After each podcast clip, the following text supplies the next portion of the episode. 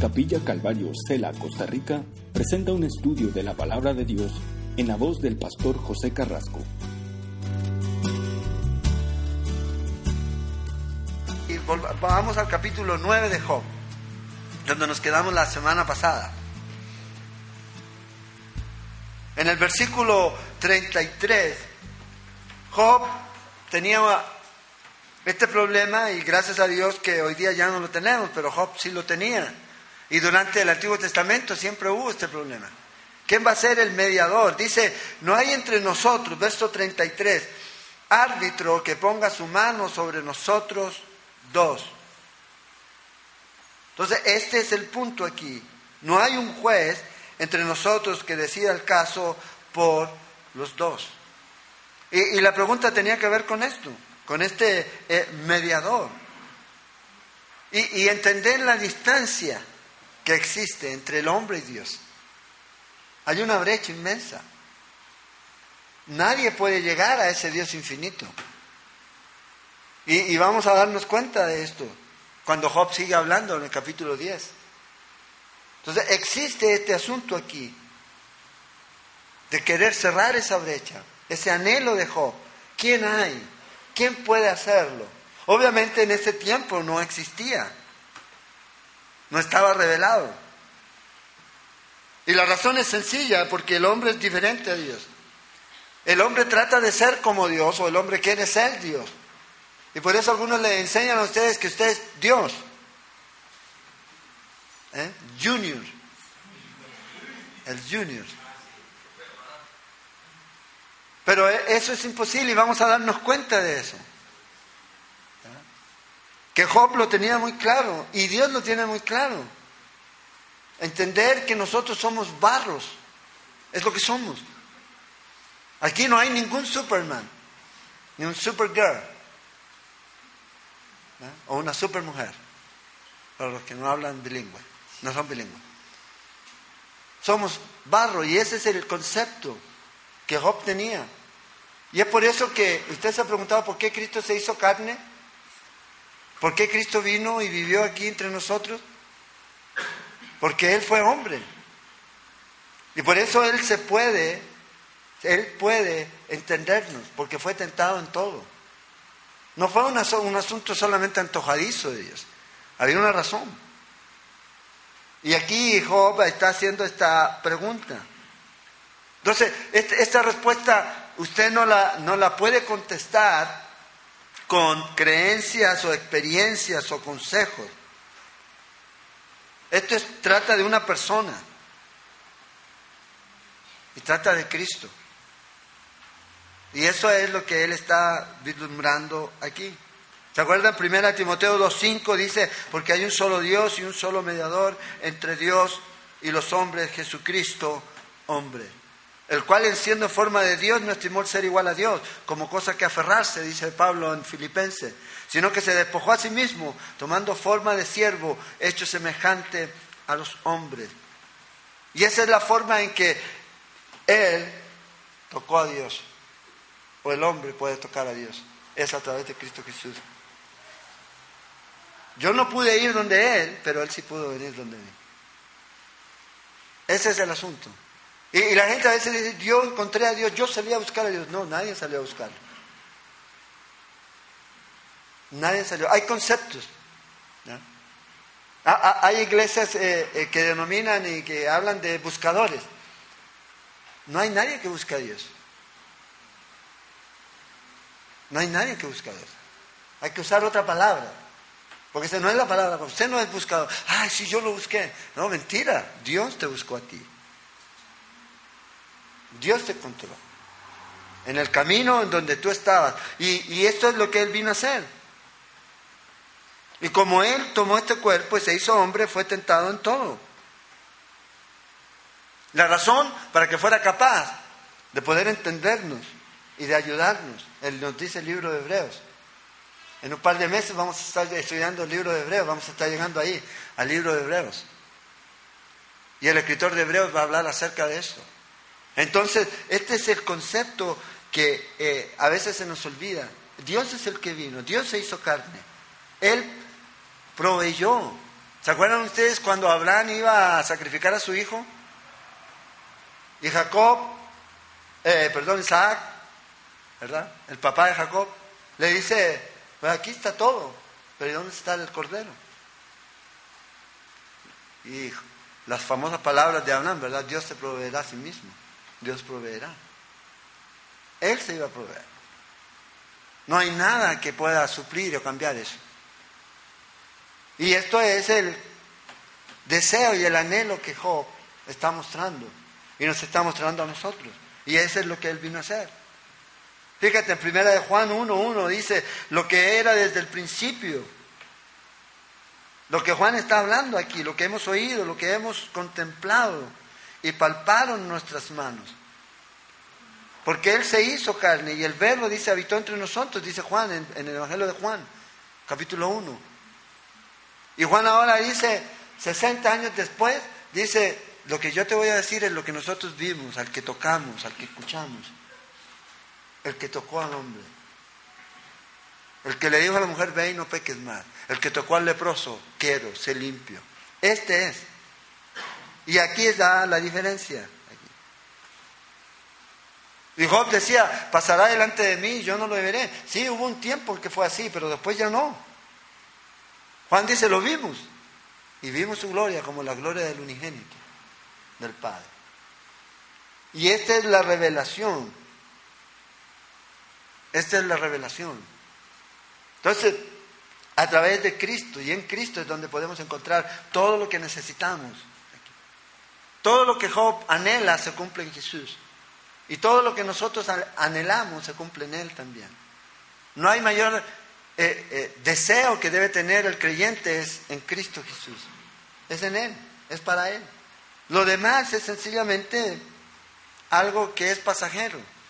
Pero el verdadero cumplimiento, el verdadero complemento, o lo que usted va a hacer completo, cuando usted va a ser completo, es cuando usted está en Cristo. Porque en Él somos completos, dice Pablo en Colosenses 2.9. Entonces, la gente a veces tiene ideas medias extrañas. Yo voy a ser completo cuando me case. No, si usted no tiene Cristo, usted no va a ser completo nunca. Ni casado ni soltero. Nunca. Usted es completo en Cristo. Y si usted es completo en Cristo, usted tiene todo. Entonces, Job hace aquí esta pregunta. ¿No hay? Y luego nosotros vemos en el Nuevo Testamento que sí hay. Y esta es la diferencia entre la religión y lo que Cristo vino a establecer, el cristianismo. Es Dios alcanzando al hombre. La religión que los hombres han creado es el hombre tratando de alcanzar a Dios, y eso es imposible. Y como Dios es alcanzando al hombre, por eso el cristianismo tiene lógica. Otros no tienen lógica. ¿Cómo un ser finito puede alcanzar a un ser infinito? Al revés, sí. Él puede hacerse, puede tomar aquí. Lo otro es imposible. Entonces vemos aquí, el cristianismo es totalmente diferente. Es Dios. Es Dios alcanzando al hombre. No hay otro sistema religioso como el cristianismo. Y eso es lo que la escritura enseña. Entonces, nosotros podemos ver esto. Cómo Dios amó al mundo. El famoso versículo de Juan 3:16, ¿verdad? Porque de tal manera Dios. Ese Dios infinito alcanzando al mundo alcanzando al hombre finito. ¿Para qué? Para darle vida eterna. Vino a construir ese puente, el único puente, para que cualquiera que toque al Hijo y crea en Él pueda también tocar al Padre y tener vida eterna. Es lo que Él vino a hacer. Y eso es lo que necesitamos enseñar. Entonces Job aquí está clamando esto. No hay, no existe. No existe, pero en realidad sí hay. Y no tratemos de contender con Dios. Job 9, verso 3 nos dice, si yo contendiere con Él, nunca voy a vencer. Nunca. Y esto es lo que Dios ha hecho, esto es lo que Dios ha establecido. Debemos agradecer por eso. El camino que Él hizo es suficiente. Cristo Jesús es suficiente. Pues yo no sé, la gente se desgasta y busca forma, buscarle el acomodo, pero no es con Cristo. Con Cristo es en donde las personas pueden estar tranquilos. Solo Él, no hay ningún hombre, no hay ninguna otra persona que pueda tocar a Dios, si no es a través de Cristo Jesús. Es a través de, no es por obra, es por la obra que Cristo hizo. Entonces dice, hablaré, versículo 35, y no le temeré, porque en este estado no estoy en mí. Entonces no puedo hablar con Dios porque no hay un mediador. No hay un mediador. Es lo que Él está diciendo. Mejor guardar silencio. Ahora, en el capítulo 10, seguimos aquí, capítulo 10. Comienza aquí a hacer una serie de, de, quejas, por llamarlo así, Job. Y yo le hago la pregunta, si usted tuviera la oportunidad de una forma visible de estar con Dios, o con Jesús, cara a cara. ¿Qué le diría usted? Bueno, aquí vamos a ver que Job está diciendo, bueno, si él estuviera, esto es lo que yo le diría a él. Y va a ver usted que hay unas súplicas, hay lamento, y donde él se vuelve directamente a Dios, pero en oración. Y a pesar de la condición en la que él está, aún así busca a Dios. Porque el asunto es con Dios, no es de otra manera. Y Él lo ve desde esa perspectiva. Entonces ahora aquí, en el versículo 1 del capítulo 10 al versículo 7, Job va a decir, Señor, ¿por qué haces esto? ¿Por qué te estoy pasando todo esto? Esto es lo que Job le diría a Dios si él pudiera. Fíjate, Está mi alma hastiada de mi vida, daré libre curso a mi queja, hablaré con amargura de mi alma. Diré a Dios, no me condenes, hazme entender por qué contiendes conmigo. ¿Te parece bien que oprimas y que deseches la obra de tus manos y que favorezcas los designios de los impíos? ¿Tienes tú acaso ojos de carne? ¿Ves tú como ve el hombre? ¿Son tus días como los días del hombre o tus años como los tiempos humanos? ¿Para qué inquieras mi iniquidad y busques mi pecado? Aunque tú sabes que no soy impío, que no hay quien de tu mano me libre. Entonces, lo primero que dice aquí es, daré libre curso a mi queja. Parece que Job pensaba que todo lo que había dicho antes no era queja. Entonces dice, ahora voy a quejarme, Dios, ahora sí, quéjese. Le pusieron el rótulo y, ah, entonces este es el momento quéjese. Y va a empezar aquí. Y fíjate, él dice que hay amargura de su alma. Si yo tuviera la oportunidad de decirle algo a Dios, está diciendo, esto es lo que voy a decir. Acuérdense, esto es un poema. Esto es poético. Y él está tratando aquí de poder expresar lo que está sintiendo. Buscando la misericordia y la compasión de Dios. Dios reaccione. En otras palabras, vea lo que está haciendo conmigo. No soy malo. No soy malo. Y eso es el cuestionamiento aquí. Ahora, la pregunta que nosotros debemos hacernos es si es justo rebelarse en contra de Dios solo porque no nos gusta lo que está ocurriendo en nuestra vida o por lo que creemos que Él nos está enviando. Porque hay gente que se enoja con Dios. Ay, no, vea cómo Dios me tiene. Y se enojan con Dios. Y obviamente esa es una, una pregunta que debemos hacernos. Y generalmente cuando usted o yo comenzamos a quejarnos o a rebelarnos en contra de Dios, es porque perdemos la perspectiva. Y la perspectiva es Él. Y comenzamos a enfocarnos en qué? En nosotros y en los problemas, en las dificultades. Y entonces comenzamos a perder completamente la perspectiva. Porque estamos determinando lo que vamos a decir en base a lo que está ocurriendo.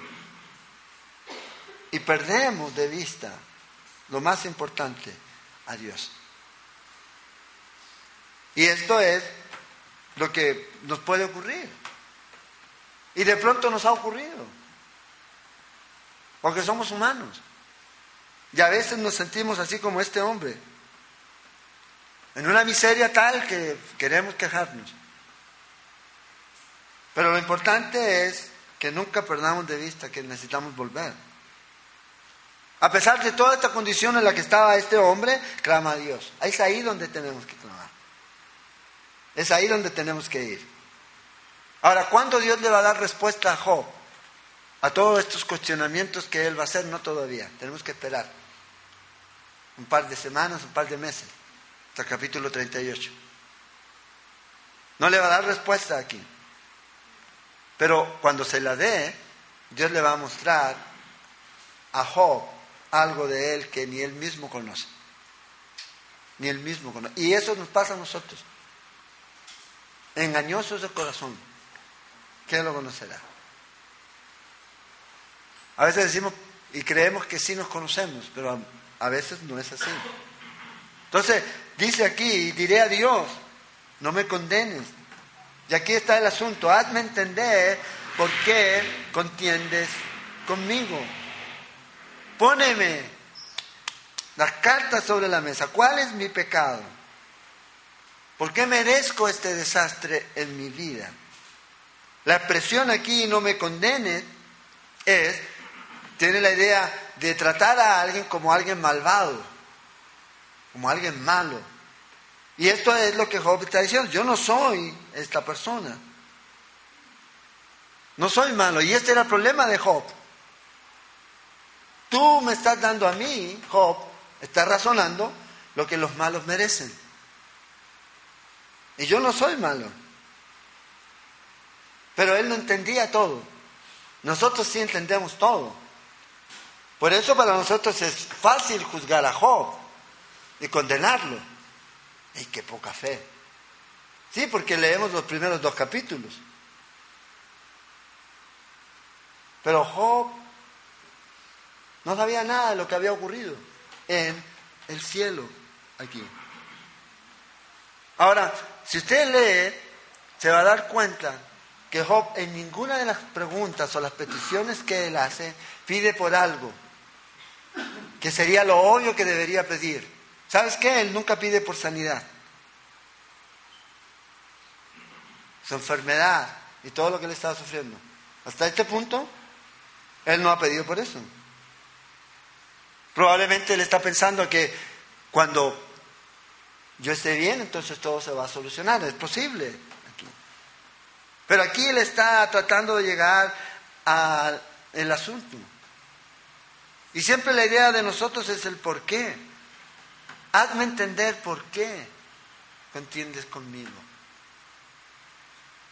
¿Por qué Dios contenderá a veces con los cristianos? Porque a veces eso ocurre.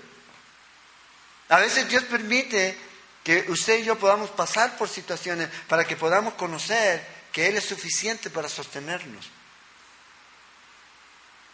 Y nunca lo vamos a poder experimentar realmente hasta que lleguemos a ese punto. A veces Dios permite y contiende con nosotros para que pueda desarrollar en nosotros esa actitud de acción de gracia. No somos agradecidos. No somos agradecidos. ¿Cuándo damos gracias a Dios? Cuando todo está bien. Ahí sí, todos somos. Uh. Pero el asunto es cuando las cosas están difíciles. A veces también Dios, conteste con, Dios contiende con nosotros porque hay algo que Él quiere mostrarnos que no está correcto en nosotros. Ese pecado que usted conoce y que es oculto. Y Dios a veces lo quiere levantar. ¿Por qué? Porque sabe que nos va a producir daño. Va a producir daño. A veces Dios contiende con nosotros y permite que usted sufra para que nosotros también seamos partícipes de las aflicciones de Cristo como Pablo. Entonces Dios permite esto. A veces también Dios nos tiene que humillar. Dios nos tiene que humillar a veces. Porque creemos que ya estamos, lo sabemos. Cuando dice no. Y Dios permite cosas y contiende. Lo importante es que podamos reaccionar a esto. Y lo mismo pasa con la gente que no tiene a Dios. Dios a veces esa gente que no tiene a Dios contiende con ellos para llevarlos a, que reaccionen, a que su condición es de pérdida completa. No hay casi, no es completa. Y a veces Dios abre esa puerta para que ellos reaccionen, para que la gente se arrepienta. Y lo mismo nosotros como cristianos, santos y pecadores, todos tenemos que lidiar con nuestro pecado. Y Dios a veces permite que venga un juicio o que venga algo en nuestra vida. La razón descubre algo. Queda descubierto nuestro pecado. Y probablemente nunca de otra manera hubiera salido al descubierto si Dios no hubiera permitido lo que permitió en nuestra vida. A veces Dios tiene que quemar toda tu comodidad para hacerte reaccionar. Todo lo que tú tienes. ¿Por qué? Porque estamos en nuestra cómoda condición y estamos en pecado y entonces pensamos que todo está bien. Entonces Dios dice, no, te quita todo. Y reacciona. A veces Dios hace eso.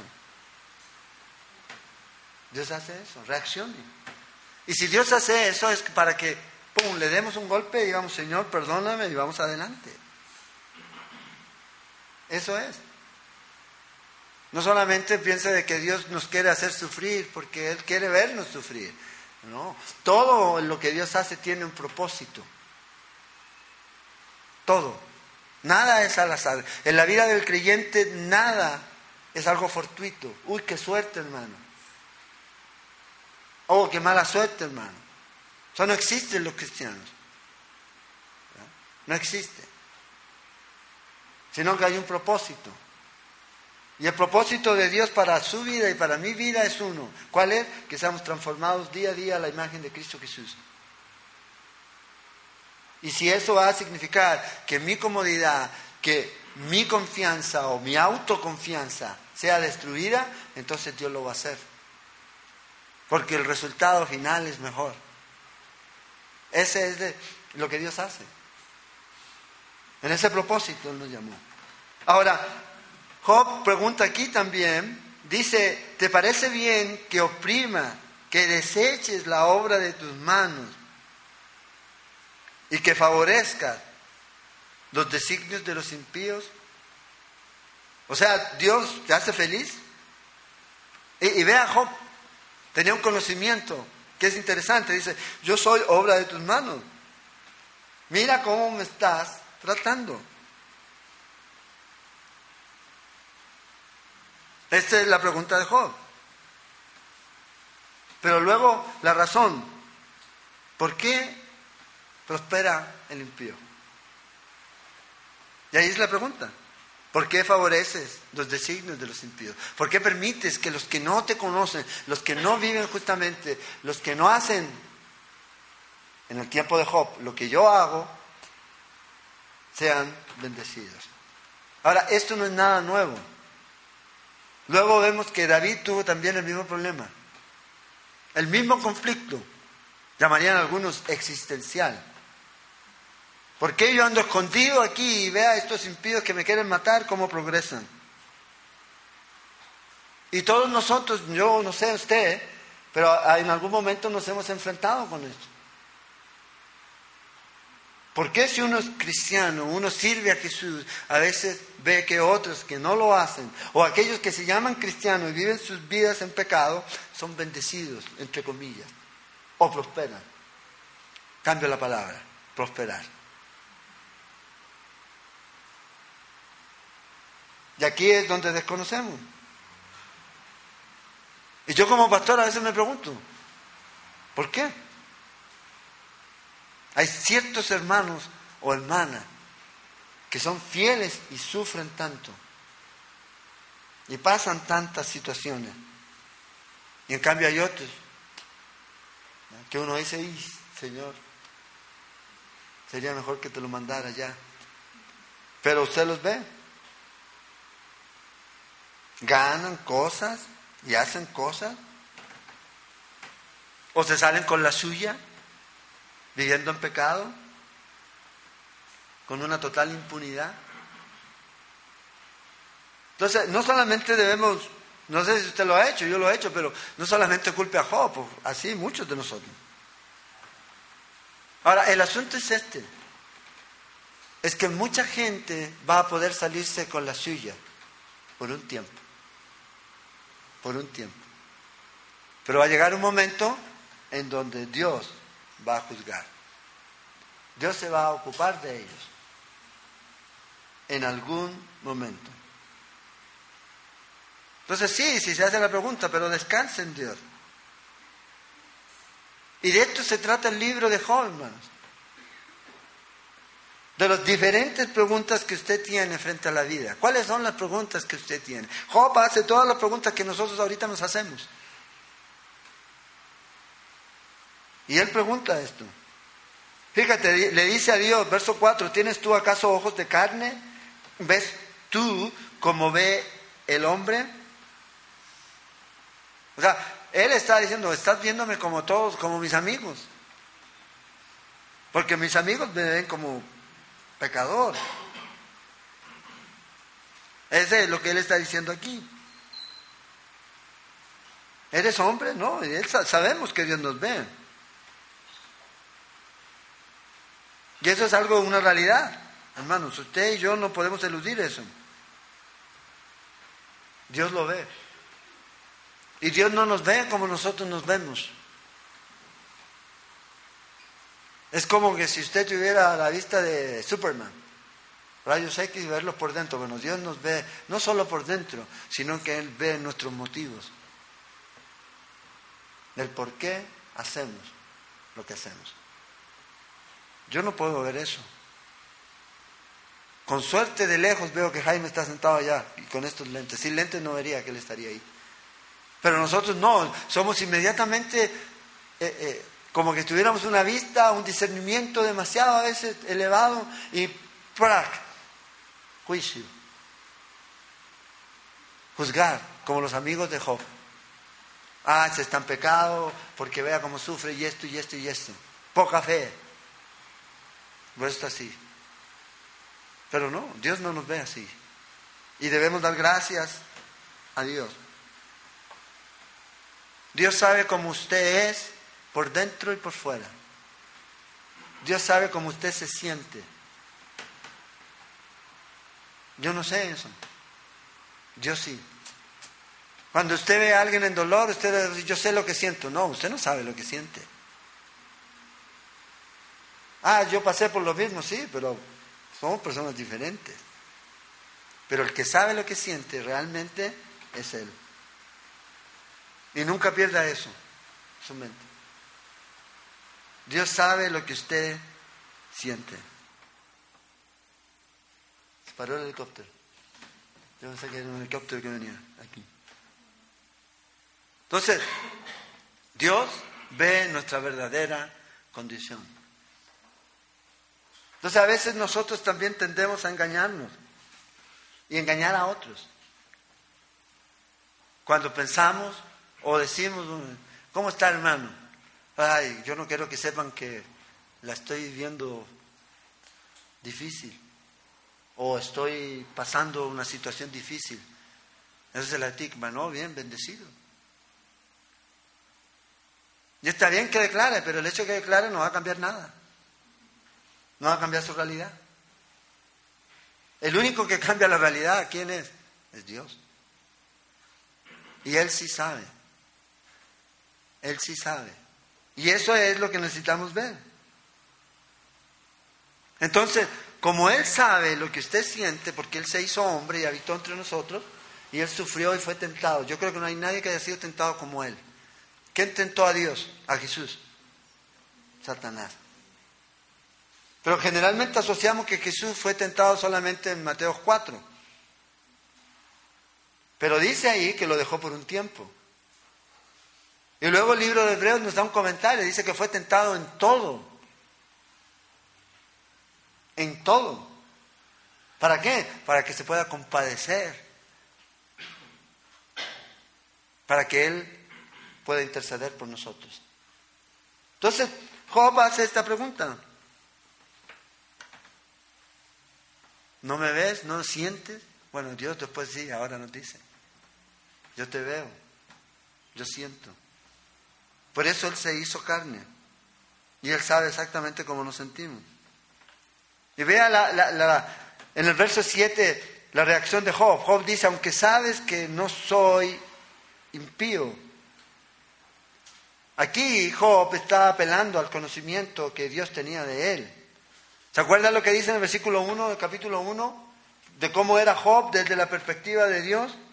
Era perfecto, recto y temeroso de Dios y apartado de mal. Entonces aquí obviamente Dios estaba de acuerdo con esto, con lo que él estaba diciendo. En otras palabras, Job está diciendo, Señor, yo no soy hipócrita. La hipocresía no es parte de mi corazón, no reina en mi vida. Tú sabes cómo soy.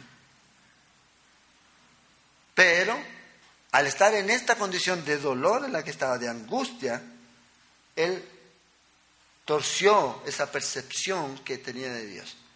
Dios está permitiendo esto. Y a veces las circunstancias nos quitan la fe. A veces las circunstancias quitan que nosotros confiemos en Dios. ¿Por qué? Porque a veces las circunstancias nos hacen ver solamente lo que queremos ver y lo que tenemos ahí al frente. Pero la fe nos lleva a ver más allá de eso. Entonces, cuando nos dejamos absorber por las circunstancias, es eso lo que ocurre.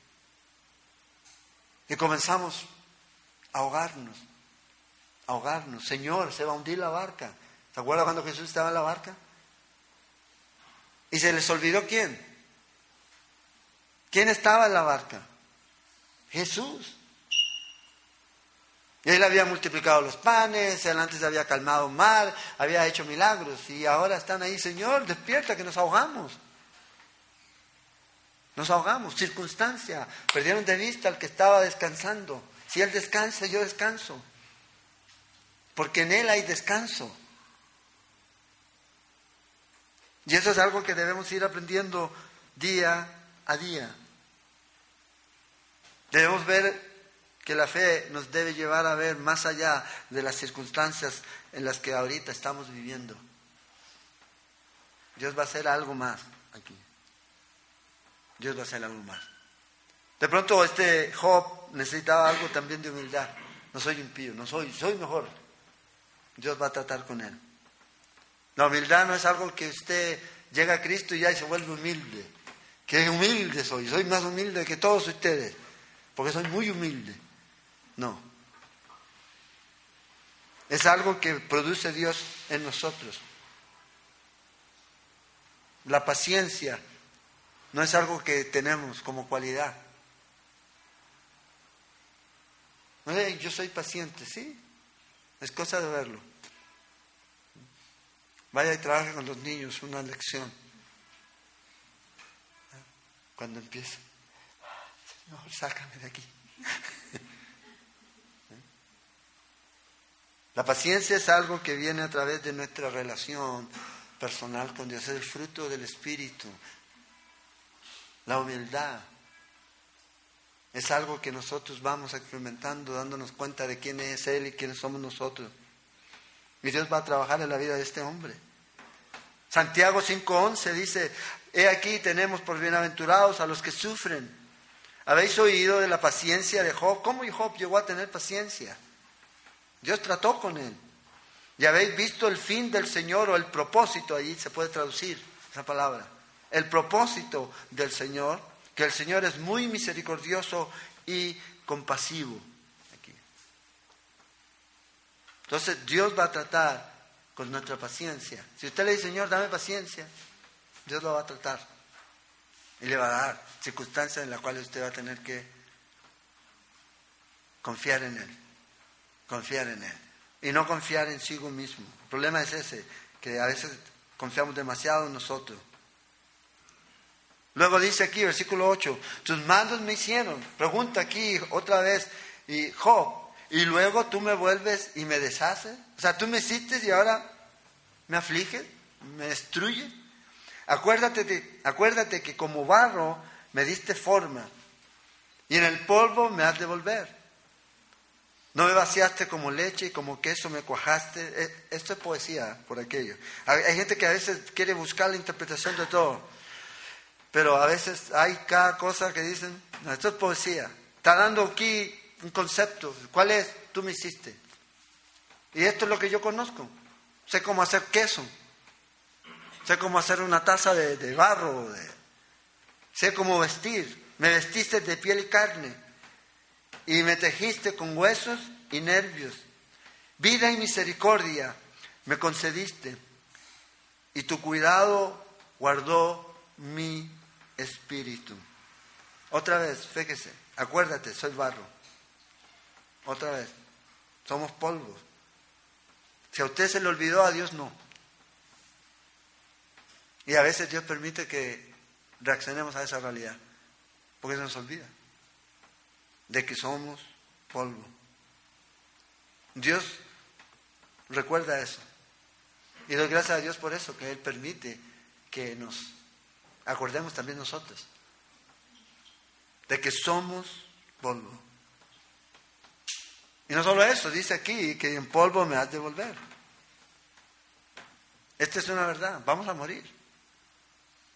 Él nos hizo. Y no somos de fierro. No somos robots. ¿eh? Ni androides. Del polvo fuimos tomados y ahí vamos a volver.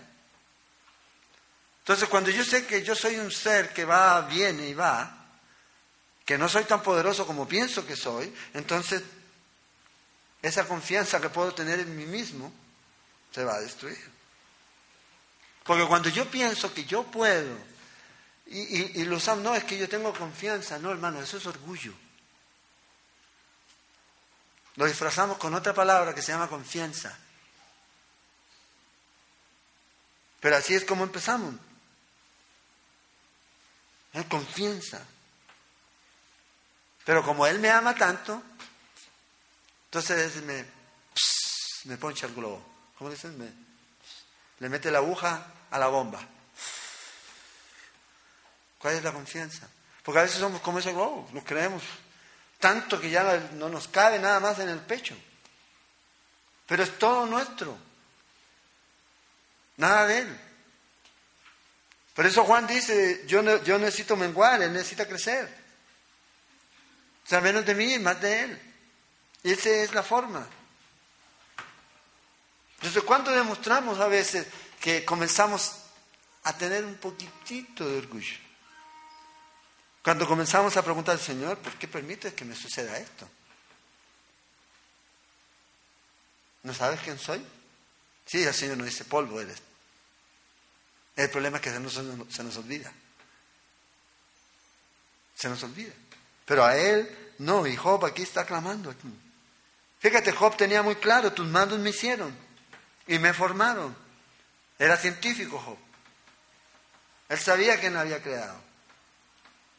En el Salmo 139, vea la comprensión aquí del salmista, verso 14, te alabaré porque formidables, maravillosas son tus obras. Estoy maravillado y mi alma lo sabe muy bien. Esta es la comprensión que tenía el salmista de todo lo que Dios había hecho. Y este hombre sabía, da vida es Dios, quita es Dios. Job lo sabía, el salmista lo sabía. Pero Job se sentía atribulado por toda esta situación. Fíjate en el verso 9 dice, acuérdate que como marro me diste forma y en polvo me has de volver. ¿De dónde viene Génesis 2, 7? O sea, conocía eso. Se había transmitido hasta ese punto.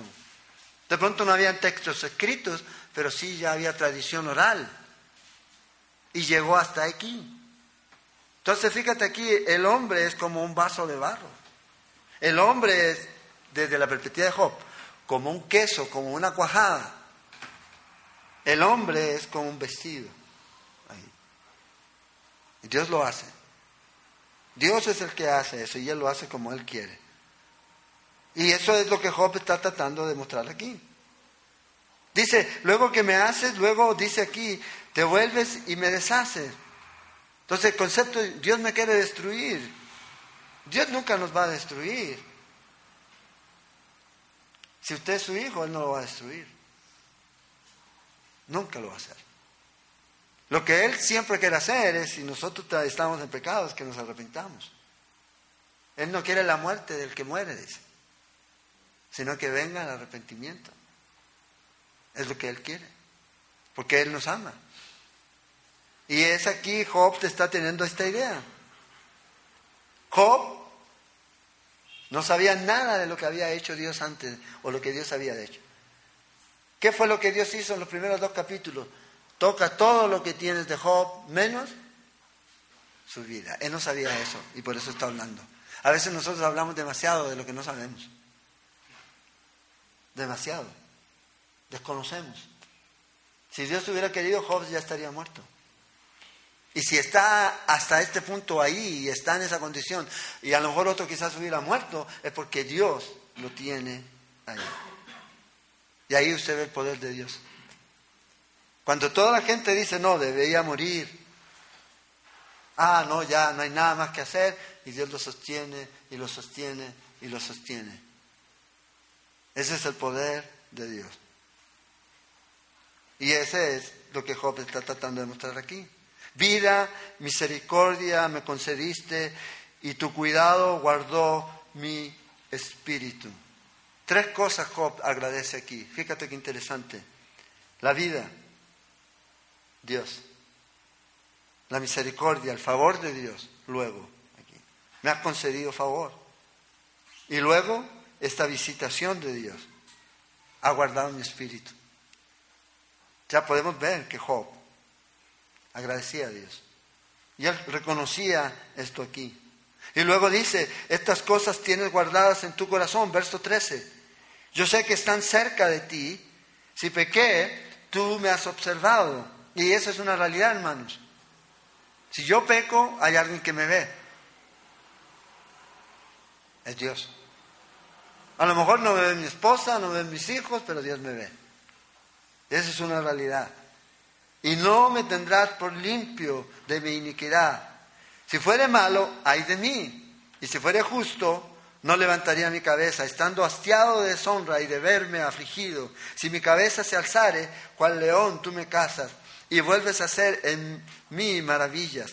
Renuevas contra mí tus pruebas, y aumentas conmigo tu furor como tropas de relevo.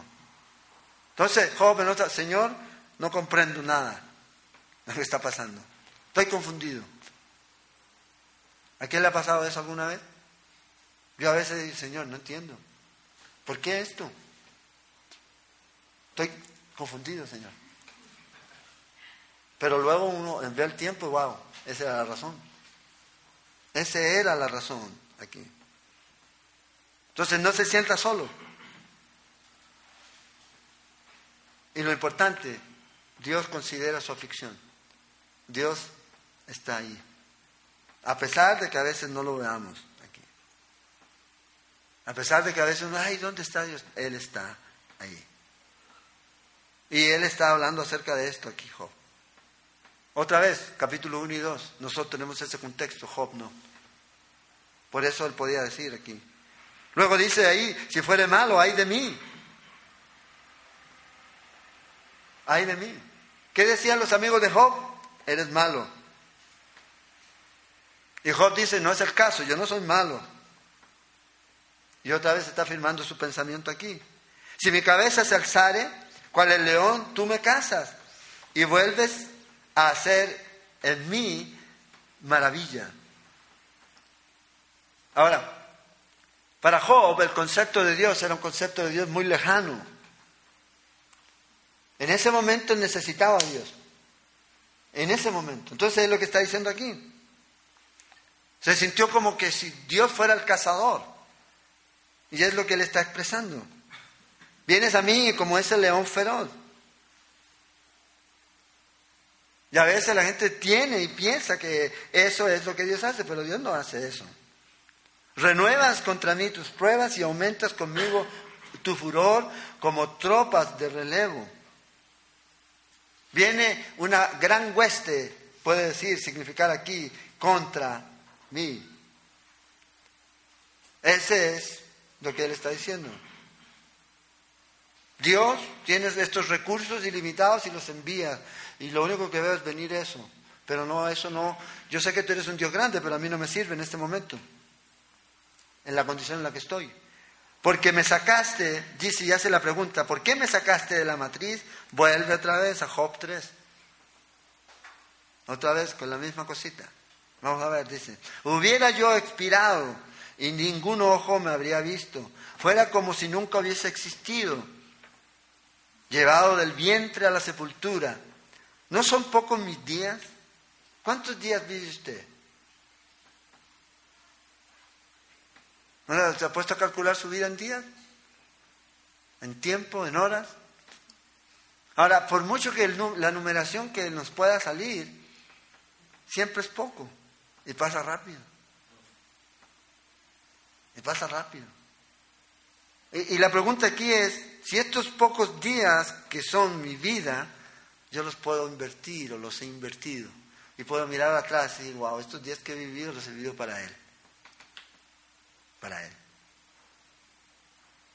Ay, si tuviera más tiempo mi vida, haría más cosas. No, es ahorita. Ahorita. Y esa es la oportunidad que tenemos. Cesa pues, dice, y déjame. Wow, aquí dice, déjame solo. Leave me alone. Esto lo aprendí en las películas. Déjame solo. Es lo que él está pidiendo. ¿Para qué me consuele un poco antes que vaya para no volver a la tierra? Y vea el concepto de Job, de las tinieblas y de sombra, de muerte, tierra de oscuridad. Lobrega dice, como sombra de muerte y sin orden, y cuya luz es como densa tiniebla. Entonces la opinión aquí es, Señor, mejor hubiera sido este mundo si yo no hubiera nacido. Ese es el concepto aquí. Volvió otra vez a lo que había dicho antes. Ahora, vemos aquí en Job, no una, ah, este es un, que tiene, como diría alguien, un psicólogo, un eh, deseo de muerte, un, suicidio, un suicida, en potencia. No, él sencillamente no está diciendo que él se va a suicidar. Sino que dice, Señor, llévame, córtame, ya. ¿Para qué seguir viviendo? Ese es el concepto de él. Ahora, usted puede decir, bueno, entonces yo también puedo decir lo mismo. No, porque mi revelación y su revelación es mayor que la de él. Él no sabía lo que, estaba, lo que había ocurrido arriba en el cielo, ni lo que venía. Nosotros sabemos a quién tenemos y en quién confiamos. Ahora Job no es el único hombre que dice la Biblia, ay Señor, quiero morirme. ¿Se acuerdan ustedes de otro? el famoso profeta, Jonás, Elías. Entonces, ay, dice, y eran hombres que uno dice, de primer nivel, de las grandes ligas. Se echó a morir Elías, ay, yo quiero morirme, Señor, ¿qué? ¿Qué quiero morirme? Nada. Descansa, come y ve al monte donde yo te voy a ver. Lo mismo Jonás, no quiero morirte nada, cumple la misión a la que te llamé. Tampoco le hizo una terapia. Ah, es que yo necesito, y la mente. No es la mente, es el corazón. Ahí es el problema. De ahí es donde viene todo. Entonces, Job dice, cese pues, déjame aquí. En otras palabras, Señor, déjame en paz. Y a veces nosotros parece que podríamos decir lo mismo. Y se nos olvida que usted está donde está es por la gracia de Dios. Hasta ahí ha llegado es porque Dios lo ha permitido. Entonces imagínense si Dios la dejara o Dios nos dejara. ¿Dónde estaríamos? Pero estamos ahí. No son pocos días. La vida parece pasar muy rápido. Va muy rápido. Usted no necesita empujar la vida, la vida viene. Y debemos aprovechar, aprovechar cada momento que Dios nos da. Y vea el concepto, y con esto terminamos, que Job tenía de la muerte. Verso 22 habla de tierra de oscuridad, como sombra de muerte, sin orden, cuya luz es como densas tinieblas. Y esto es lo que nos refleja el libro de Job, el poco conocimiento que ellos tenían acerca de la vida futura. Por eso necesitamos el Nuevo Testamento. Como le dije, por eso no podemos formar una doctrina desde estos libros. Necesitamos todo el complemento de las escrituras. Porque esta declaración es una declaración turbia. En comparación vemos cómo Job va de un péndulo de un hombre totalmente, ya Señor, ya no quiero más, que quiero morir, a otra declaración, yo sé que mi redentor vive, y un día le veré. Vea el concepto que él tenía aquí. Entonces hay declaraciones de triunfo y aquí hay esta declaración, todo oscuro. Fíjese los términos que él usa aquí. Diferentes, todos para la oscuridad. Para hablar de lo que llamaban en ese tiempo el Seol. El Hades en el Nuevo Testamento. Algunos llaman el infierno. Pero en realidad no es el infierno. Es lugar de tormento. El infierno es el lago de fuego. El Gehenna. Esa es la muerte segunda. Esa es la muerte segunda. Pero aquí él está hablando acerca de esto. Muerte. Ya viene. Es como la medianoche negra. Negra, pero como negra como ninguna otra. Este era el concepto que él tenía. Hay mucha gente que tiene un concepto a veces de la muerte o de la vida futura, sí. Pero gracias a Dios que tenemos el Nuevo Testamento porque si no estaríamos en penumbra. Vea lo que dice Pablo en segunda, y con esto terminamos, segunda Timoteo 1.10. Pero que ahora ha sido manifestada por la aparición de nuestro Salvador Jesucristo, el cual quitó la muerte y sacó a luz la vida y la inmortalidad por el Evangelio. O sea, la comprensión del Antiguo Testamento es nublada. La comprensión en el Nuevo Testamento la trajo Cristo Jesús. Dice, por el Evangelio. Es lo que Jesucristo trajo. Vencida es la muerte. O sea, ¿qué ocurre? Que cuando yo paso de esta vida a la vida eterna, entonces el asunto es totalmente diferente. Ahora sí hay un lugar de tormento, en donde los que no tienen a Cristo en su vida no han recibido a Jesús, porque nadie puede ser salvo aparte de Cristo Jesús. Y este es el punto aquí. Cristo ha provisto para todas las necesidades. Toda esta pregunta que Job está haciendo, Cristo proveyó. Respuesta. Cristo proveyó. Y cualquier persona que no tenga Cristo Jesús va a estar en una condición probablemente como está este hombre aquí oscuro. Y a veces los cristianos están en lo mismo. Ah, yo me muero y cuando me muero me voy a dormir. El sueño del alma. Una doctrina que no sale de la Biblia. Pero ¿de dónde sale? De estos libros, de Job, Eclesiastés. Entonces los testigos de Jehová hacen su agosto mostrándole pasajes a los cristianos de esos libros en donde obviamente no está toda la revelación. ¿Dónde está todo? Es toda la escritura. ¿Por qué dice Pablo entonces que morir es ganancia? Porque es mejor estar con Cristo. Entonces, si yo estoy durmiendo, ¿estoy dónde? ¿Con Cristo? No, entonces hay una contradicción. Y la Biblia no se contradice. No se contradice. Y Pablo enseña en 2 Corintios que nosotros no estamos desnudos o estamos ausentes al Señor o presentes. En este cuerpo, aquí usted está ausente físicamente a Cristo. Dice Pablo en 2 Corintios 5. Pero cuando usted pasa a la eternidad, pasa en un cuerpo no hecho con mano. Entonces no estamos desnudos, estamos ausentes o presentes al Señor, dice Pablo. Entonces ahorita las personas están en esta condición. En esta condición. Muchos cristianos lamentablemente están viendo esto como tiniebla. Pero no, Cristo vino a traer luz. Y para poder entender necesito ver todo el consejo de Dios. Entonces, la vida continúa después de que salimos de este cuerpo mortal. Porque se olvida la muerte en victoria. ¿Dónde está muerte tu aguijón? ¿Dónde está sepulcro tu victoria? Dice Pablo en Corintios. Entonces, ¿qué pasa? Usted y yo vengo a Cristo y ¡pum! Vida eterna. Ya completa. En la presencia de Dios. ¿Con qué cuerpo? Con ese cuerpo que Dios tiene para usted y para mí. Entonces, algunos que ven el futuro lo ven como negro, no, la esperanza, ¿qué esperanza? Es la que tenemos. Si vamos a seguir igual o durmiendo. Imagínese Pablo cuántos años lleva durmiendo. Si esa doctrina del dormir del alma es real. Pablo no sabía, no, no tenía esa doctrina. Pablo decía, yo me muero y voy a la presencia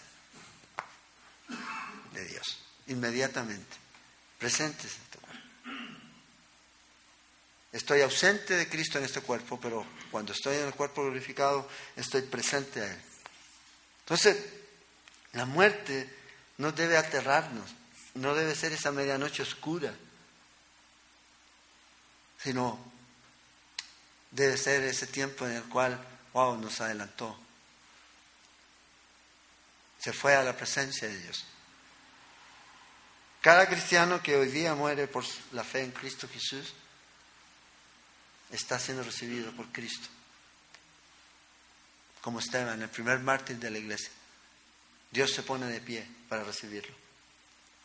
Y nos da dolor, tristeza por la manera, pero también debe darnos alegría, porque ellos ocupan un lugar.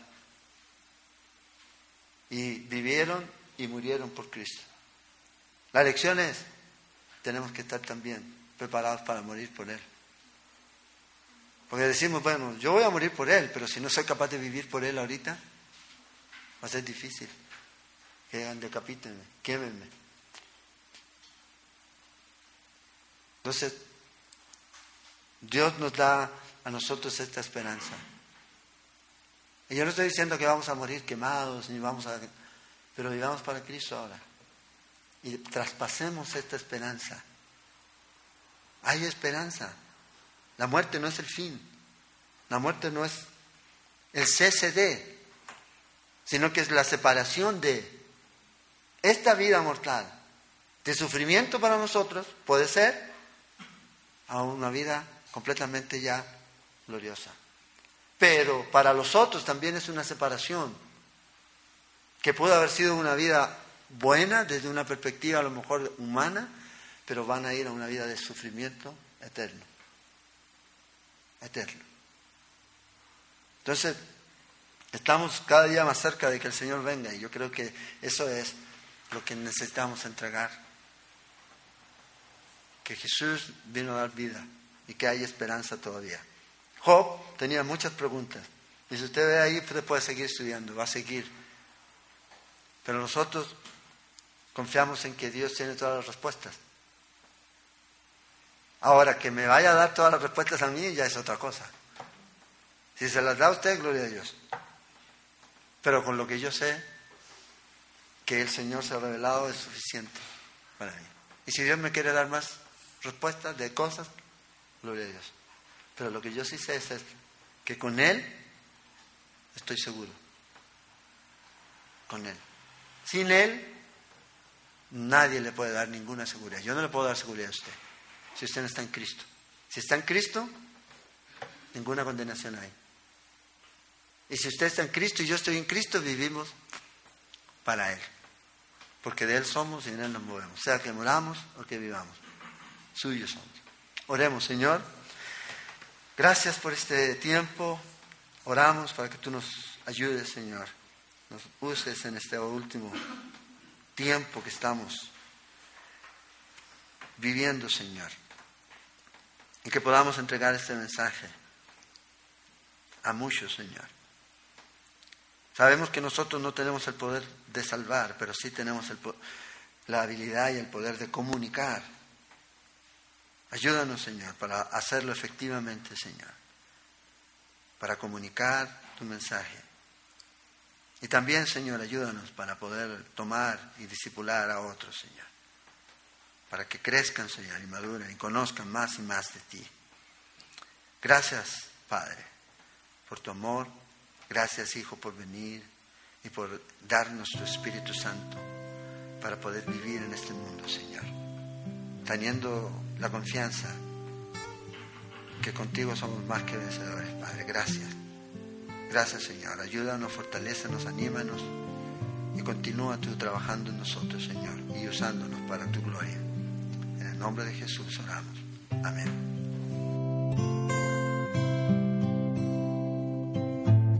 Esperamos que este estudio de la palabra de Dios haya sido de edificación para su vida.